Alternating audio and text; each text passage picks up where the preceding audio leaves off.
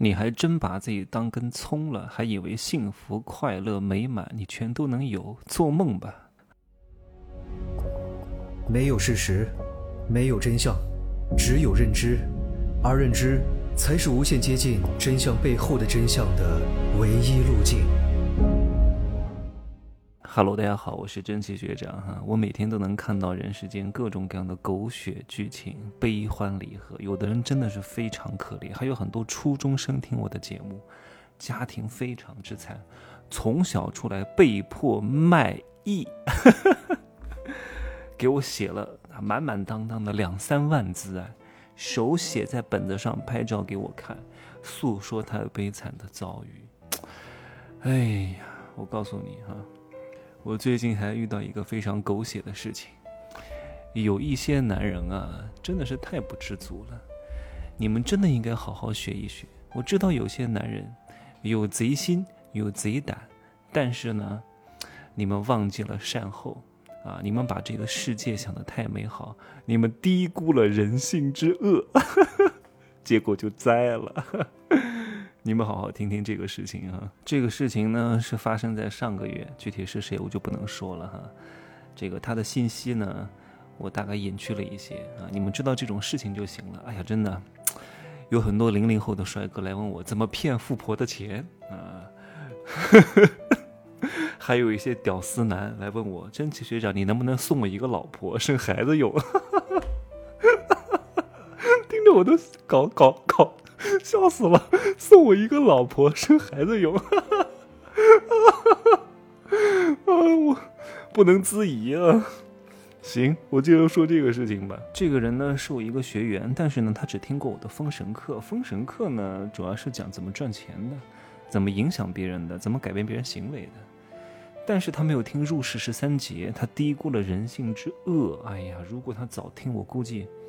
就不会有这档的事儿了。他现在非常苦恼，真的，因为他现在有可能还得进去，你知道吗？虽然说也不是，也不会进去多长时间，但 可能也得会进去，因为他，哎呀，这个人四十岁左右啊，结婚十几年了，跟他老婆呢生了一个女儿，但是呢，他非常想生一个儿子。你看，哎呀，觉得女儿不行啊，就想生一个儿子，但是他老婆不愿意生，他老婆因为第一胎有点难产。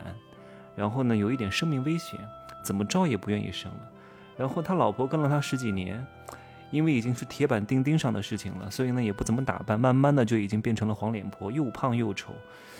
而且这个人呢，因为他大概在四五年前生意啊做的还不错，三十五六岁的时候吧，有了点小钱，这个心就野起来了，在外面遇到一个二十五岁的一个小姑娘啊，跟他搞到一块儿去了，搞在一块儿去了呢。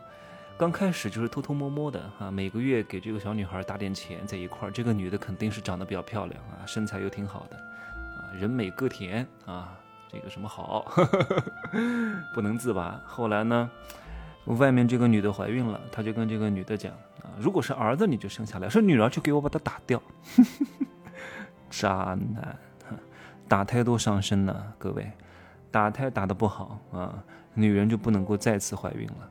哪知道生下来真是儿子啊！他就把心一横，我就跟我老婆讲吧，对吧？大不了就离婚。他老婆刚开始跟他吵啊闹啊，拿砍刀砍呐，后来就不吵了啊。然后他老婆还建议说：“你不要跟我住了啊，你每个月往家里拿钱就行了，每个月给我打钱，给我女儿生活费啊，给我们母给我们母女生活费就行了。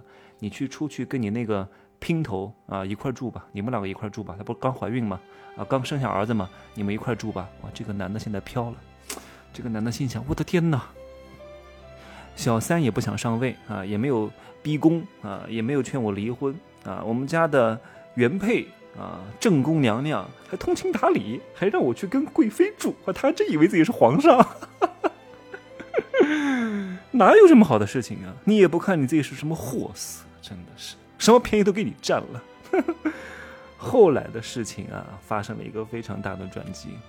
他儿子一周岁的时候啊，各位你看，有时候女人的恨呢。是埋在心底，不是不报，时候未到啊！找到一个契机。后来他跟这个小老婆生的儿子一周岁的时候，哈，他的大老婆提议说你看当年也没给我们女儿好好过啊，什么没没摆什么周岁宴啊，那个时候条件不好。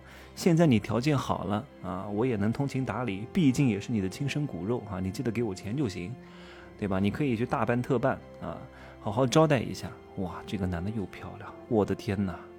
他觉得应该自己是这个世界上最幸运的人哈，外面彩旗飘飘，家里红旗不倒，还如此通情达理，这个男人一辈子值了。如果这个时候他稍微对人性有一点点了解，女人是很容易嫉妒的，怎么可能这么大度？